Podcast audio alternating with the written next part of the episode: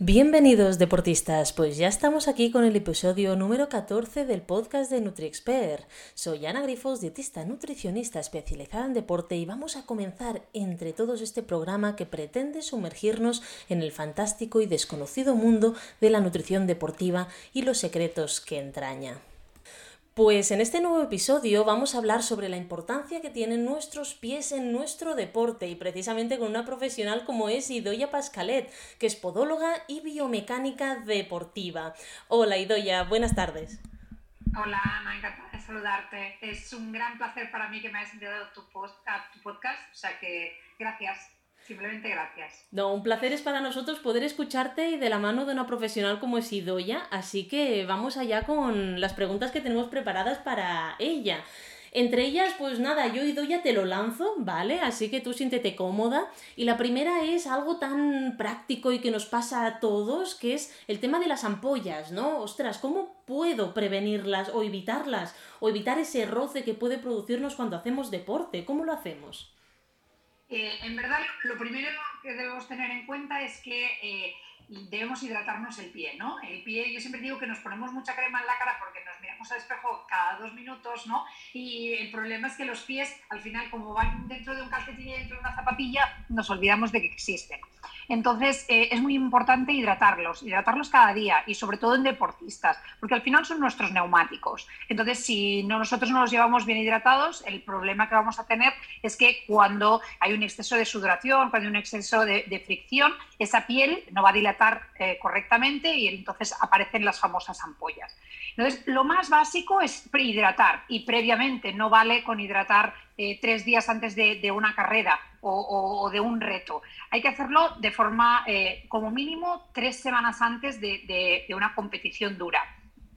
Y además, el día de la carrera, pues tenemos cremas concretas para poder evitar o al máximo que nos salgan ampollas. Sí que es verdad que pues a nivel de meteorología, a nivel de calor, etcétera, hay cosas que no podemos minimizar, pero, pero sí que si nos ponemos una crema, como en mi caso yo utilizo muchísimo la crema NOC de, de Aquileine, eh, entonces esa crema nos ayuda mucho a, disminuir la fricción.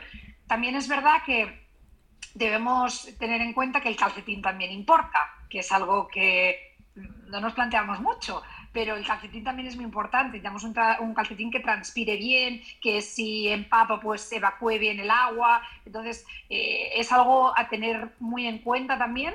Y yo también lo lanzo, yo siempre soy de dar muchos tips. Y uno de, mis favoritos son Lurbel, ya que tienen un sistema de, fibras muy abiertas y, entonces eh, evacúa muy bien el sudor, el agua y la verdad es que minimiza mucho las ampollas. Ostras, fíjate que has tocado dos temas que realmente son los olvidados, ¿no? Porque es verdad, o sea, no creo que nos hidratamos todos la cara, el cuerpo y los pies quedan ahí como, bueno, va, me pongo un poquito de lo que sobre y ya está.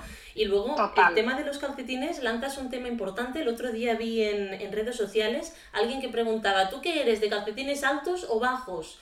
Y yo personalmente digo de bajos para que no me quede marca, pero no sé qué opinas tú. Eh, yo, a ver, eh, siempre que no aprieten. Entonces, eh, sí que es verdad que yo utilizo bajos, pero porque yo tengo un gemelo que no sé dónde lo he sacado, que parece que baile, sardanas todo el día, y tengo un gemelo muy grande, entonces a la gente que, que le compresiona mucho la zona del gemelo es más recomendable utilizar más tobilleros que no altos. Al final hubo un boom de calcetín alto, ¿no? que se pusieron de moda, las Compressport, hubo, yo me acuerdo hace, pues la UTMB de hace cuatro o cinco años antes del COVID, que si no ibas con unas Compressport no eras nadie. Y al final se vio con los estudios científicos que no había ninguna base científica que dijera que mejoraba más una que, que otra. Así que va más anatómicamente a la elección del corredor para que vaya cómodo.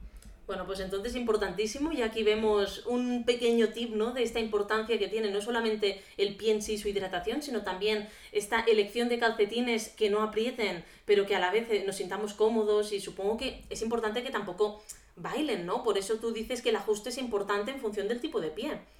Sí, es, porque si baila al final nos hará arrugas y esa arruga puede ser una ampolla, una fricción, eh, un dolor de compresión, así que el, el calcetín el que toca eh, con tu número. Y también es verdad que a veces nos gusta ir muy justitos, ¿no? Si tenemos eso, a veces dicen, no, es que el calcetín es del 36 al 38. Bueno, si tú usas del 38 al 39, mejor coge una talla por encima, pues del 39 al 40, ¿no? Porque el pie, ya sabemos que el pie se va a dilatar, porque vamos a hacer, sobre todo los que hacen largas distancias, el pie se dilata. En verano tampoco no tenemos el mismo tamaño de pie, porque también eh, tenemos más retención de, líquidos.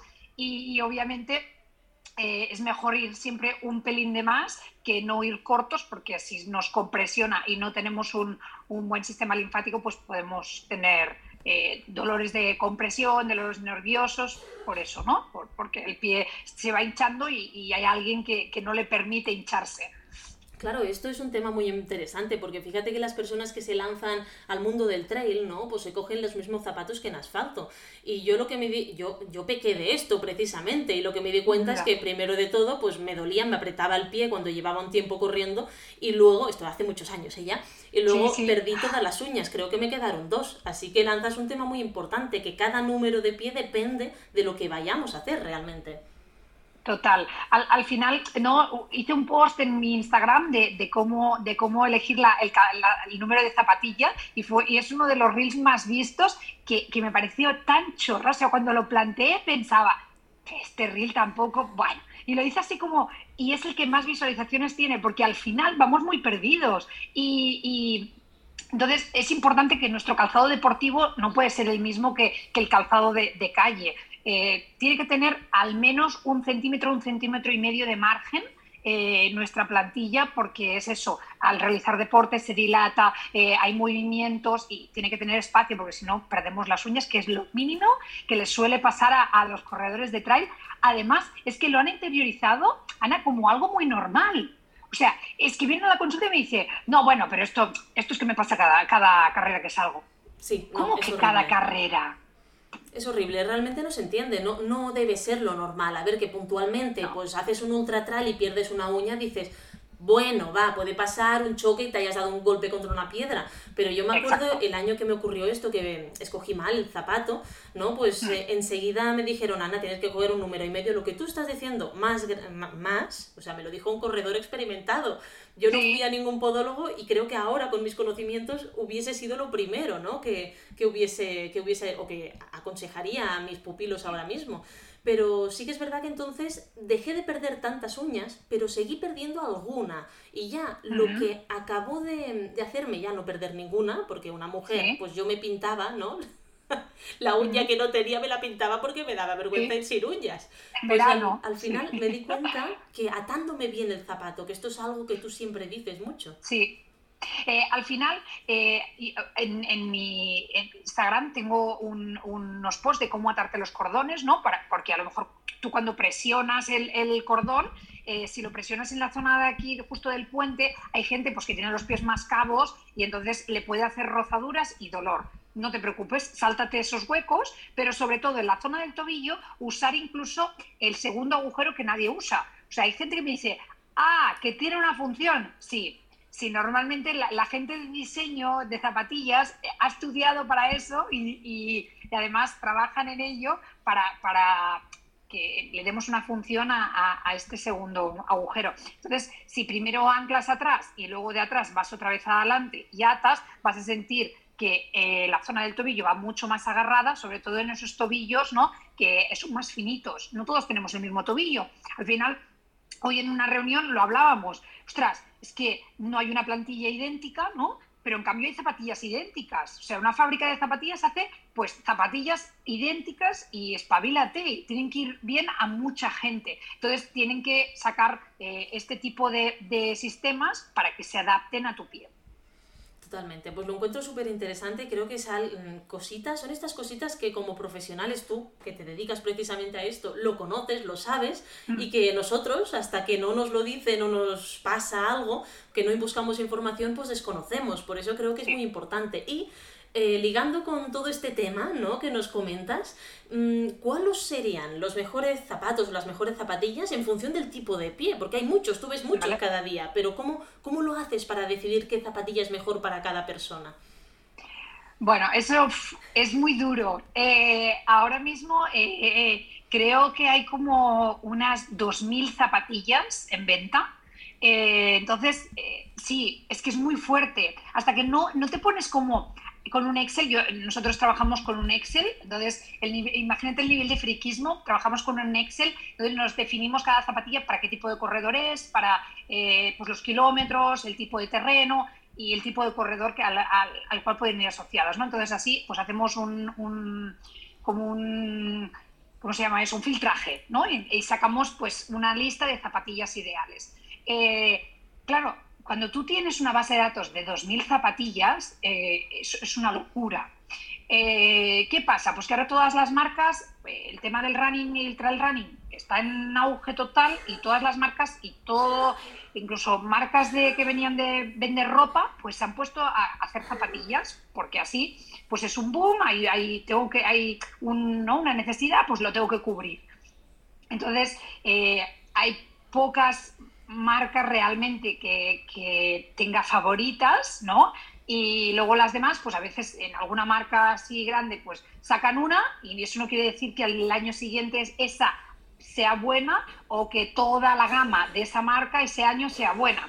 Entonces, eh, hay que mirar muchas cosas, muchos factores entre ellos incluso el peso del corredor, el tipo de carrera que va a hacer, los ritmos, eh, qué lesiones ha tenido, eh, anatómicamente cómo es ese pie, ¿no? si ese tobillo tiene todo el rango de movilidad correcto, si el pie es un, pie más cabo o es un pie más plano, más pronador o es más supinador. Es decir, es todo un mundo ¿no? para que al final podamos filtrar y nos salgan dos o tres zapatillas para, elegir. Entonces, eh, en consulta nosotros no es, como más fácil, entre comillas, porque en nuestra visita, pues lo que valoramos, ¿no? Hacemos test para poder ir descartando cosas, sabemos el peso del paciente, sabemos eh, su altura, sabemos también si sus rodillas se van para adentro, si hace trabajo de fuerza, eh, si tiene un pie tónico o, hipotónico. Entonces, al final gracias a la consulta, ¿no? Sacamos todas esas conclusiones y, podemos dar un, resultado final. Hay mucha gente que me escribe por Instagram y dice, oye, me he comprado esto, ¿qué te parece? Es que no puedo contestar. O sea, es que me, me sabe mal y me duele en el alma. Pero es que no, no puedo contestar porque supongo que es como te pasa a ti, ¿no? Con la nutrición. Al final, no, esto, esto funciona, ¿no? Y te mandan una foto y tú, ¿para qué? O sea, ¿para quién? Eh, no lo sé. Exacto. No, yo muchas veces lo digo, ¿no? Digo, a ver, te puedo contestar de forma general o que se te enfaden. Dicen, no, pero esto no sé qué. Digo, pero, pero a ver, te lo digo de forma general. Al final hay tantas individualizaciones que necesito saber más de ti. Pero, mm, y ya creo que esto nos lo seguiremos encontrando. Además, tú eres muy activa en, en, las redes sociales y además es que te gusta, por lo tanto, te, lo seguirás encontrando muchísimo. Sí, sí. Siempre, a ver, es verdad que cada temporada yo, yo no, o sea, yo no me caso con ninguna marca y, y la verdad que yo no filtro, la verdad, o sea, a veces para bien y a veces para mal, ¿no? No filtro mucho. Y entonces cuando digo mi top 5 este año, pues es este. Y, lo digo, ¿no? no tengo eh, ningún eh, prejuicio a decirlo porque, bueno, eh, las zapatillas cada año cambian. Entonces, pues lo que os he dicho este año, el año que viene, pues tendré otra opinión. Claro, pero esto es lo importante, Idoya. O sea, al final yo creo que así como los dietistas nutricionistas, yo creo que haríamos mal si nos casáramos con una marca porque dejaríamos de ser objetivos. Creo que tú en tu caso te pasa absolutamente lo mismo. Así que yo esta, esta decisión la aplaudo. Y hay momentos en la... Yo siempre digo lo mismo, ninguna marca lo tiene todo que sea estrella, estrella, estrella. Entonces... Excelente. De cada marca escoges lo suyo, ¿no? Pues mira, de esta me gusta esto, de esta otra esto. Y habrán cosas que serán una una birria y no pasa nada. Simplemente se acepta y el siguiente año lo mejorarán. Exacto. Y, quiero tener esa libertad de decirlo. Cuando alguien, algo es muy bueno y cuando algo es malísimo. Exacto. Creo que esto al final va a hacer, bueno, mm, va a hacer que seas la profesional que eres. Yo a Ido ya la tengo en mucha estima, lo hablábamos antes de, de grabar, porque precisamente trata, creo que a casi todos los élite que llevo yo y además a amigas y, y le tengo muchísimo cariño, así que su opinión profesional me, me merece un top 10 ahora mismo, por supuesto. Gracias. Pues a ver, Idoya, vamos, eh, vamos a seguir. Mm, ¿Cómo puede saber un deportista si necesita unas plantillas personalizadas para, sus zapatillas o no? Eh, eso solo se puede saber si se realiza un estudio biomecánico. ¿Vale? Y eh, aunque alguien te haya dicho o, el traumatólogo te envía una, auto, o una ortopedia y te dice no, porque tienes que hacerte unas plantillas y te, te, pone exactamente qué plantilla necesitas, eso no, no, no, es lo correcto. Lo correcto primero es hacerse un estudio biomecánico. Al final, un estudio biomecánico lo que es es analizar cómo se mueve tu cuerpo. Y es importante la palabra mover, porque eh, no es lo mismo cuando estamos en estático que cuando nos movemos. Y no es lo mismo cuando nos movemos caminando que corriendo, o jugando a fútbol, o a pádel. Entonces, eh, debemos analizar cómo es nuestro cuerpo y a partir de ahí vemos qué necesitamos. ¿no? Tenemos el concepto que a veces eh, vamos al podólogo y, te va a poner plantillas.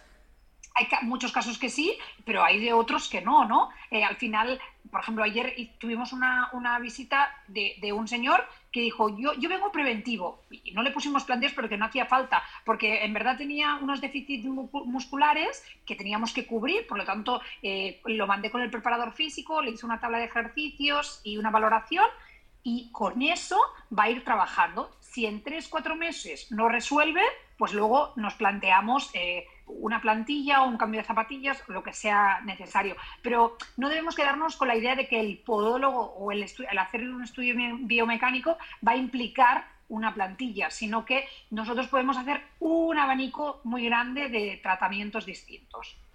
Perfecto, esto es importante porque sí que es algo que a mí me lo dicen en consulta, ¿eh? Dicen, no, es que yo no quiero plantillas y no voy al podólogo. Digo, a ver, pero es que no, una cosa no va ligada a la otra, ¿no? Es como cuando dicen, no voy al nutricionista porque no quiero pasar hambre. Y dices, bueno, pero ¿quién te ha dicho eso? Pero bueno, son cositas que nos vamos encontrando en nuestro día a día, son anécdotas que tendremos que escribir un día un libro, pero de momento aquí las podemos contar libremente. Exacto. Muy bien, pues a ver, una de las cosas que he sufrido yo y seguro que muchos más deportistas es que hayan uñas encarnadas ¿no? en nuestros pies. ¿Cómo lo prevenimos esto, Idoya? Vale, eh, para que no se claven las uñas, primero los dedos tienen que tener su espacio. ¿Vale? Es decir, aquellas personas que van con zapatos muy estrechos, eh, de punta muy estrecha o, zapatillas de, salón, tipo de las mujeres o de las zapatas de vuelo, eh, personas que van con, con, zapatillas con puntera de hierro, ¿vale? Todo este tipo de zapatillas, en verdad, hacen que la probabilidad de sufrir de uñas encarnadas sea más alta. Entonces, eh, por eso ahora se está poniendo como eh, más en alerta el tema de, las hormas, de dar más capacidad a las, a las hormas para poder prevenir este tipo de, patologías, entre, entre otras. Eh, otra cosa, cortarse las uñas correctamente. ¿Cómo se cortan las uñas correctamente? ¿No? yo siempre digo, lo blanco, ¿no? Que siempre miramos las uñas y decimos, vale, pues lo, lo blanco, ¿no? No si se me ve aquí la uña, bien. Pues lo blanco, entonces lo blanco lo corto porque sobra. ¿No? Si está blanco es que sobra. Eso es un error, un error muy grande. Lo que debemos hacer es eh, la zona de, la piel, pues yo ahora, por ejemplo, lo que veo que sí que sobresale de la piel, eso lo corto. Pero si te fijas, las esquinas no me sobran. Si yo corto estas esquinas, estas esquinas cuando crecen y con, la, eh, con el impacto y demás que la piel se monta encima de la uña, es cuando aparecen las uñas encarnadas. Es curioso, es por eso que a veces yo me acuerdo, ¿no? De mi médico cuando era más pequeña que me decía, las uñas de los pies se tienen que cortar rectas. Sí, Mira, van saliendo, van saliendo estas cositas. Sí, sí que es verdad que yo, además de cortar las rectas para que luego las puntas no molesten, ¿no? Porque te puedes, puedes tener fricción de un dedo con el otro, eh, lo que sí que les digo es que cojan una, una lima y, se, mm, como se llama en catalán, matals cantus, que no sé cómo se llama en castellano, ¿no? Como pulir las laterales, las puntillas, ¿no? Pues las puntas de, de las uñas, pulirlas así con la lima para que queden un pelín redonditas, simplemente para que no molesten. Perfecto. Perfecto. Bueno, pues ahora ya lo sabéis, yo lo voy a aplicar, que hay alguna cosilla que no hago mal, hay que hago mal, así que lo voy a aplicar por supuesto. Y, y Doya, ¿cómo prevenimos el pie de atleta? Ah, mira, uno de, los más importantes, ¿no? Hablamos antes, ¿no? Que los pies están allá abajo y nos olvidamos, es que cuando nos duchamos hay que fregarse los pies y te pareciera algo como muy obvio y que, mm, mm, como diciendo, pero que la gente no se frota los pies. La gente no se suele frotar los pies. ¿Vale? Me has matado ahora. Ya, ya. Es que eh, en consulta nos pasa mucho, ¿no? Porque al final hay gente que me dice, no, es que me ha salido una mancha marrón aquí y luego frotamos y no. Yo me acuerdo cuando estudiaba, hubo una uña que era marrón y la señora me dice, no, lo llevo muchos años así, no hay manera. Y empecé a limpiar la uña por debajo y es que había suciedad. O sea, la uña era perfecta, blanca, normal. Lo único que tenía suciedad. Ostras. Es fuerte, ¿eh? Es que es fuerte. Pero, y parece que, que no pueda ser real, es real. O sea, eh, hay mucha gente que, que, viene con la piel de al lado de las uñas, ¿no? Toda esta zona de aquí, que tú la ves con lleva piedrecitas, arena.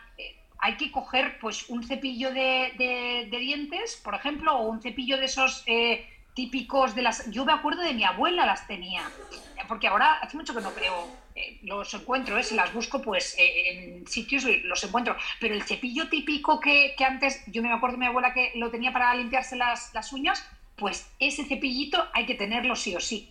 Vale, no, y además nosotros los que hacemos deporte y ahí se pone de todo, o sea, yo he llegado muchas veces y, el pie es marrón.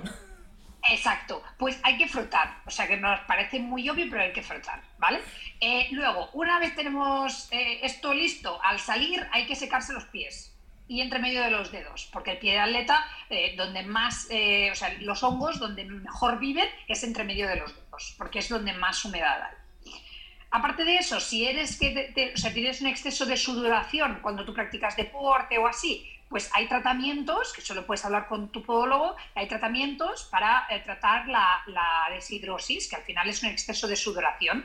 Eh, tenemos fórmulas magistrales, las aplicamos y así controlamos un poco el tema de la, la, sudoración. Pero si los calcetines están limpios, si tú te limpias cada día, si secas bien los espacios interdigitales, no vas a tener eh, pie de atleta casi en un 95%. Sí que es verdad que ahora están pues las playas, las duchas públicas, eh, están las piscinas, ¿no? Que la probabilidad, pues como tú sabes que te limpias, pero no sabes el de al lado se ha limpiado. Entonces, eh, la probabilidad es alta, pero mm, menos, es mucho menor. Claro, sí que es verdad que, claro, ahora me has hecho recordar, ¿no? Cuando tú terminas una competición y estás en el vestuario con todos, pues haces rápido para irte, ¿no? Y luego en casa repasas, pero ahí no te pones a frotarte los pies, es verdad. Exacto, es verdad. Tampoco, si sabes que llegas a casa y te vas a duchar, perfecto, pero que a veces no se cumple. Es que damos cosas por hecho, Ana, te prometo, y, y podríamos, lo que has dicho antes, podríamos escribir un libro no, no, oye, pues nada, chicos y chicas, frotaros bien los pies, que es importante para prevenir este pie de atleta, como nos ha dicho Idoya. Pues a ver, otra pregunta. ¿Cómo prevenimos y tratamos las callosidades? Que esto es más habitual. Vale. Eh, tener claro que cuando sale una callosidad en un punto muy concreto del pie y de forma recurrente, aunque te, la gente dice, no, es que me la quito y me vuelve a salir eso es un indicativo de que esa zona del pie tiene mayor sobrecarga. Es decir, si en la zona, por ejemplo, es muy frecuente, ¿no? En la zona del dedo gordo, aquí en el lateral del dedo gordo aparece, normalmente es porque ese pie prona muchísimo, se pone para adentro, entonces tiene mayor fricción y presión de la zapatilla en esa zona. ¿Vale? Entonces, muchas veces cuando yo los veo descalzos, aún no les he hecho la exploración biomecánica ni nada, solo con ver dónde están las duretas sabemos cómo funciona ese pie. Ostras, curioso. Es un indicativo, es un signo de alarma. Eh, de normal un pie no debería tener callosidades, no debería tener ningún um, eh, ojo de gallo que se llama, se le llama el loma técnicamente, ¿no? Eh, esos puntos concretos, todo eso es un indicativo de un exceso de presión que está sufriendo esa zona del pie. Claro, entonces me pregunto yo, este ojo de gallo creo que has indicado aquí, ¿no? A la mitad de la planta. Sí, suele aparecer, normalmente las cabezas de los metatarsianos suelen aparecer. Pues esto sería por un exceso de, presión en la parte delantera del pie. Exacto. Exacto. Normalmente una de las zonas donde sale mucho es en la zona del segundo y es porque biomecánicamente el primer dedo pues es un vago, no funciona correctamente y provoca el impulso, la fase de propulsión está provocada gracias al segundo meta y no el primero, como debería ser. Entonces el segundo meta recibe ese exceso de carga y al final la piel lo que hace es una callosidad porque no debería eh, tener esa presión.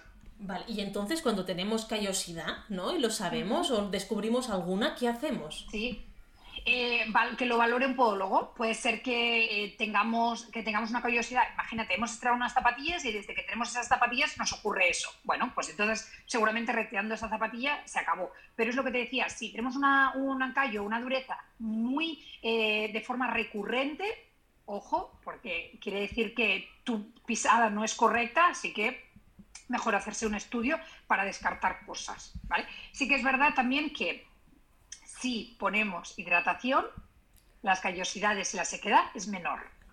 Muy bien, vamos enlazando conceptos, por lo que veo. Bien, bien. A ver, entonces, Idoya, siguiendo con, con, estas dolencias o problemas que podemos tener en la planta del pie, cuando ocurre, cuando tenemos dolor en el talón o facitis plantar, mm, ¿qué tenemos que hacer? Vale, eh, hay como se asocia muy claramente ¿no? que, cuando tenemos una fascitis plantar o un espolón, un dolor de talón, eh, es por un exceso de pronación. Y no siempre es así. ¿no? Eh, entonces la gente va, se compra unas zapatillas pronadoras y, ya creo que lo tengo solucionado y no. Lo primero que hay que hacer siempre, al final, es una inflamación. Yo siempre aconsejo primero pasar por el fisioterapeuta, ¿vale? A veces como ha venido, con tratamiento antiinflamatorio, fisioterapeuta, estiramientos de, la zona de la fascia y del tendón de Aquiles, desaparece. ¿Vale? Pero si es de forma recurrente o eh, otra vez, la lesión, pues me, mira, me vino en noviembre, se me fue, eh, pero en febrero volvió a aparecer. O sea, algo que vuelve a aparecer, eso quiere decir que hay algo en tu día a día en tu deporte, en tu manera de correr, en tu zapatilla, haya algo que está afectando a, esa, esa, fascia y por lo tanto la lleva a un, límite de estrés y aparece ese dolor. Vale, eh, se han, se han, puesto muy de moda ahora últimamente las zapatillas con drop cero, pero mucha suela. ¿Tú qué opinas de esto? Eh, a ver, las zapatillas, eh, es que vamos a entrar ahora en un debate interno, ¿no? Venga, va. A ver, primero vamos a hablar del drop cero. El drop cero quiere decir que hay la misma inclinación de la zapatilla entre la parte de delante y la parte de detrás, ¿no? Eh, en teoría, todos deberíamos poder ir con drop cero, ¿vale? Porque anatómicamente antes no íbamos calzados y por lo tanto podíamos ir con drop cero. ¿Qué nos ha pasado? Pues que de del que estamos civilizados, vamos con calzados, nos protegemos los pies y hemos empezado a ir con drops.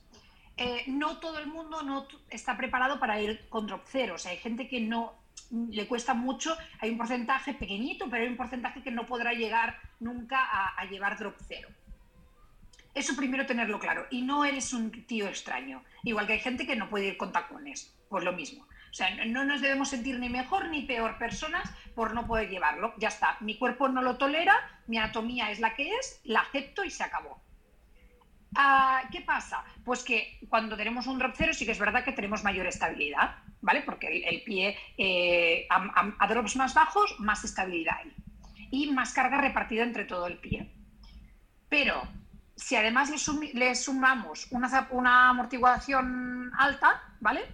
Eh, si la amortiguación es dura, no hay tanto problema. Pero si la amortiguación es blanda, ahí vienen los problemas. ¿Vale? Porque se le suma un drop cero al cual no estamos acostumbrados con una amortiguación muy blanda, muy inestable y por lo tanto allá arriba vamos a ser, mm, o sea, un, monigote totalmente. Entonces la zapatilla va a controlarnos a nosotros y no nosotros a la zapatilla. Por eso eh, en redes no hay mucha gente que me dice, ah, es que eres muy antijoca, eres, no, no, no es que la, muy antijoca como tal, ¿no? Yo siempre digo que, que, no es la marca como tal, sino son modelos de zapatillas al final que creo que eh, nos venden como eh, ahora con el maximalismo, nos venden que vas a correr por las nubes, no, las nubes se te van a meter en la cabeza, ya verás, o sea, las vas a odiar, porque cuando tú vas sumando kilómetros hay mayor fatiga muscular debido a eh, estabilizar el cuerpo todo el rato. Entonces, es un engañabobos.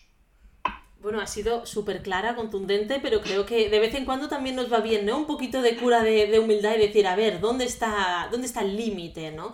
¿Por qué te lo preguntaba? Porque yo esto, no voy a hablar de modelos de zapatillas, yo estaba, acostumbrada, yo estaba acostumbrada a unas zapatillas más con, con drop, no sé si era drop 7 u 8, bueno, las Fuji Trabuco son los que siempre he llevado. ¿Vale? Y, y, nada, oye, quise probar otras porque me gustaban, ¿no? Lo típico, lo fatal, horrible, que todos, todos, bueno, seguro que tú me dices, Ana, qué mal, o sea, no te tienen que gustar, tienen que ser acordes a ti, ¿de acuerdo? Sí. Pues nada, que eran, luego me enteré que eran drop cero, yo no tenía ni idea, a mí me gustó el modelo. Y a los dos días empecé con dolores y digo, cambio, digo, cambio porque creo que por ahí no va bien la cosa al final hay que hacer una transición y toda zapatilla requiere una transición. Cuando cambiamos de un modelo a otro, ¿no? si seguimos con el mismo modelo, hay cambios de una temporada a otra, pero son mucho menores.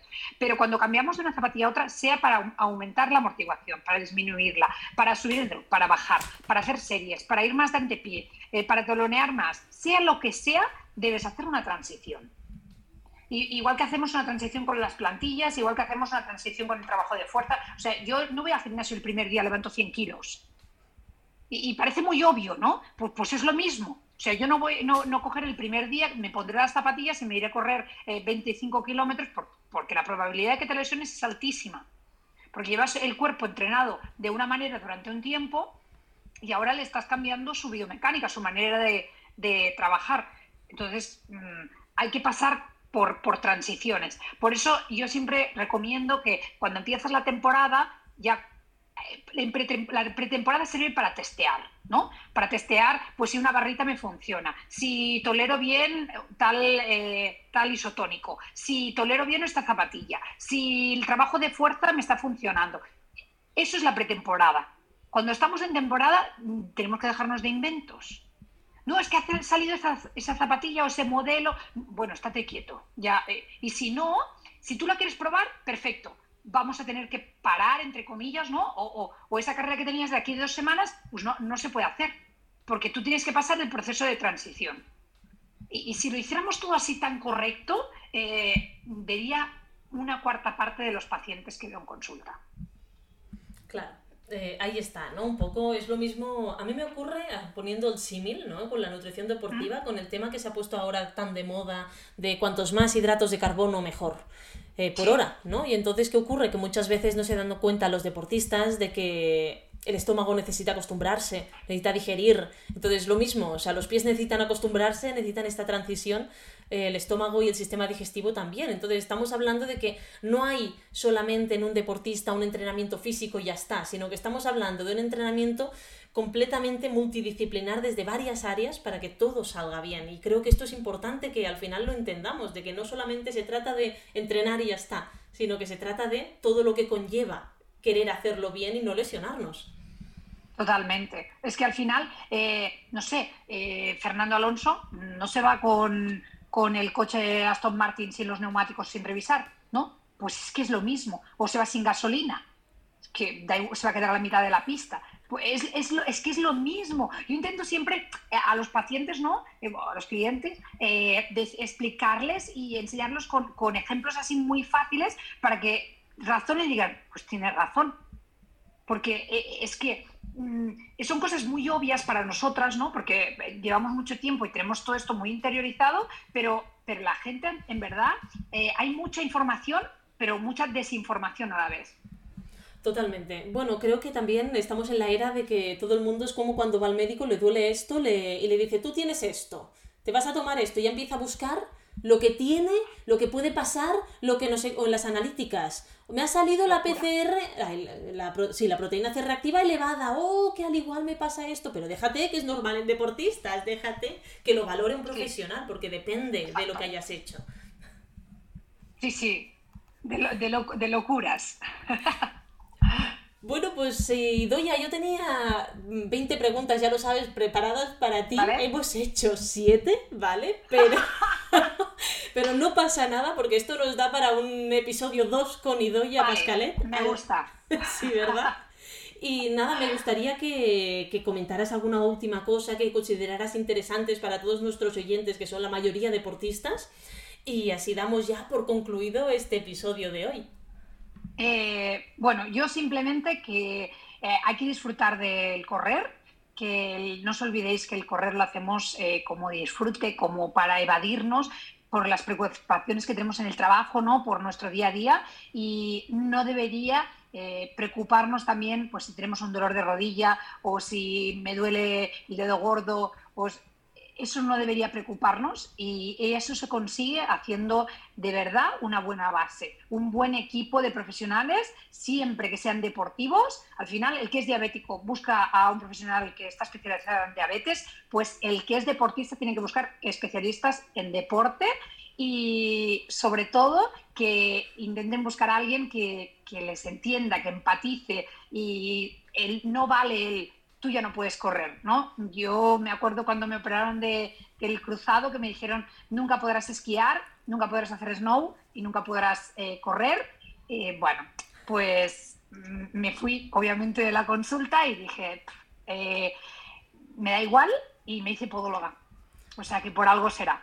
Eh, yo creo que me tocó tanto la fibra que pensé, yo quiero ayudar a toda esta gente que sale de la consulta que le dicen, ya no vas a poder hacer esto.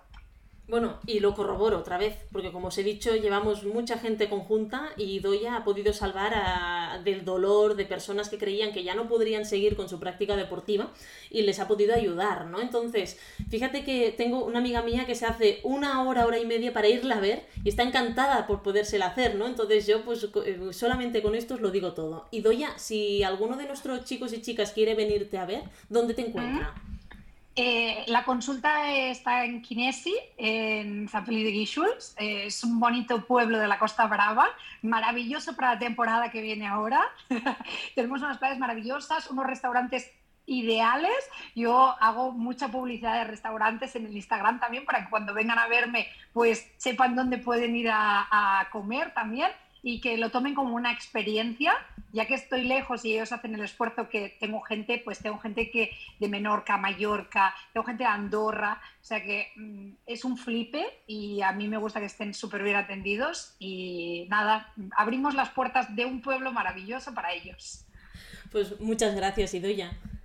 Gracias. Bueno, deportistas, ahora sí finalizamos este podcast con Idoya y estos aspectos prácticos que nos ha lanzado tan interesantes para poder aplicar en nuestro día a día y en nuestra práctica deportiva. Espero que la hayáis disfrutado y poder veros en el próximo episodio la próxima semana. Si tenéis más dudas sobre nutrición deportiva o queréis un asesoramiento individualizado, no dudéis en poneros en contacto con nosotros en info.nutriexpert.com o en nuestras redes sociales de Instagram o Facebook, NutriExpert y la mía propia, Ana Grifols.